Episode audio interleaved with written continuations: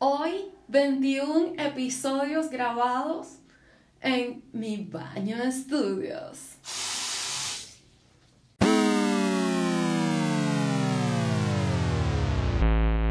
Todo tiene su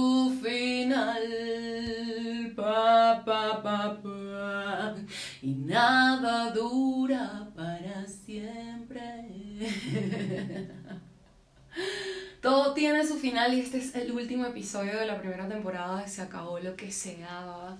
Antes de hablar de cualquier cosa, quiero agradecerles muchísimo por haber compartido este proceso conmigo, de, de seguir el impulso y hacer algo que siempre quise hacer y no sabía por dónde comenzar.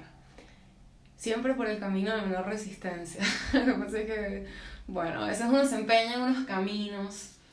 En fin, espero les haya gustado, espero les haya servido y si es así, eh, no duden porfa en regalarme un review o alguna estrellita, por favor, comparte una estrellita que no enriquece ni empobrece para hacer el rating de este, de este podcast.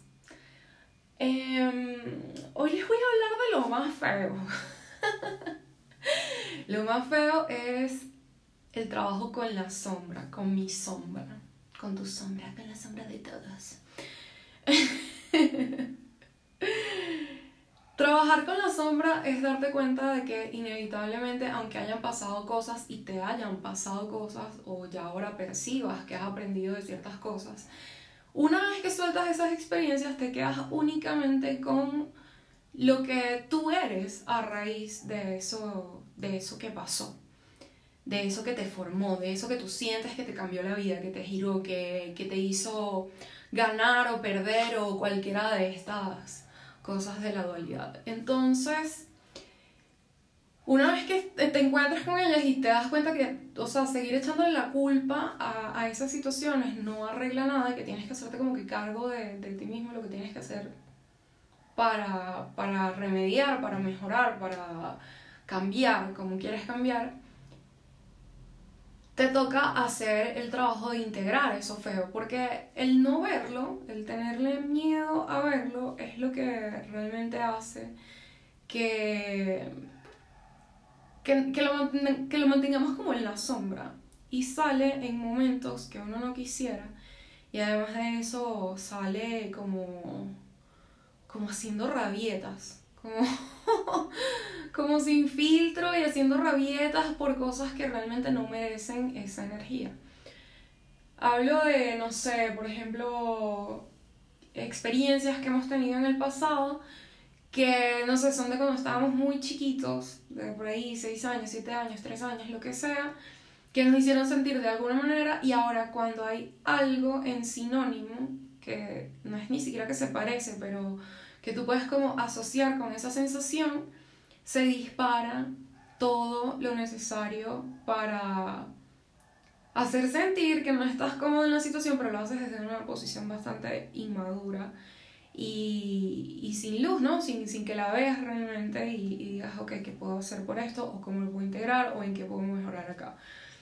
Eh, una de las, de las técnicas que, que, más me gustó y la que realmente me sirvió para hacer esto, que se llama shadow work o el trabajo con la sombra, fue eh, elegir una situación apenas sucedía en el que yo sentía que había como exagerado mi manera de ser eh, o que había exagerado mi respuesta, mejor dicho, y que ahora sentía que no era como parte de mí, sentía que era algo que quería cambiar.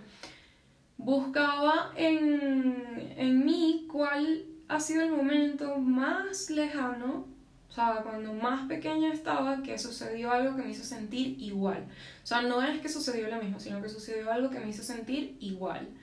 Eh, entonces, no sé, trabajé con, con cosas como eh, la, la, necesidad de probarle cosas eh, al, al, mundo o, al, o a la pareja o lo que sea, como que bien desde atrás es la necesidad de demostrarle a mis padres tal cosa. Y, y entonces, pues, obviamente, si yo no lo he trabajado, cuando algo sucede en estas otras, eh, otras realidades, estas más recientes, donde no sé, de pronto eh, yo siento que el mundo me debe algo, voy a reaccionar de la misma manera como si fuera la niña de esa edad que no ha trabajado lo que tiene que trabajar porque no lo sabe. Y además de eso, voy a hacerlo el triple porque todo lo que se haya sentido antes en la vida, igual que eso, está alojado en la misma parte del cerebro que dispara los mismos, eh, los mismos gatillos. Entonces, eh, la idea es encontrar esa situación, entender qué emociones siento, eh, pues frustración, rabia, temor. Luego, encontrar como el lugar físico en el que esto se aloja.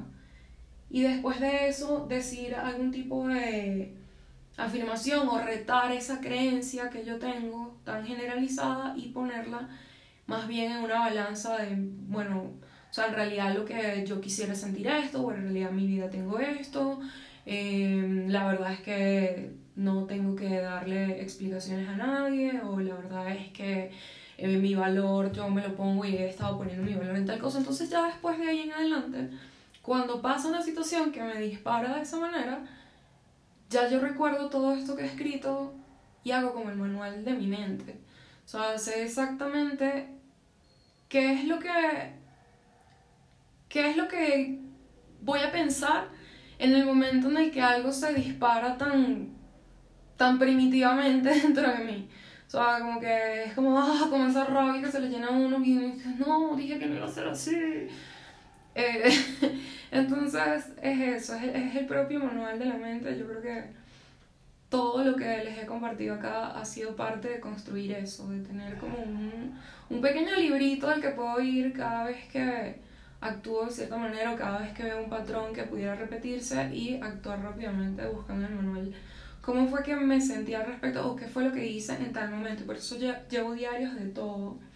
Eh, escribo, bueno, escribo muchísimo, escribo muchísimo. Y, llevo diarios de absolutamente todo para recordarme que no todos los días son terribles, que no todos los días son fuertes, que no todos los días son malos. Eh, y los días que he considerado que son malos, como, como escribiendo pude resolverlo ahí mismo, o sea, técnicamente ahí mismo, cambiar el guion. Otra vez, muchísimas, muchísimas gracias por haber estado conmigo en este podcast, en Se acabó lo que se daba. Espero que para ustedes también se hayan acabado cosas que se daban. y bueno, nos vemos en, en una nueva ocasión y quizás en un nuevo formato. Te quiero, bebé. Todo va a estar finísimo. Todo va a estar súper bien, vas a ver.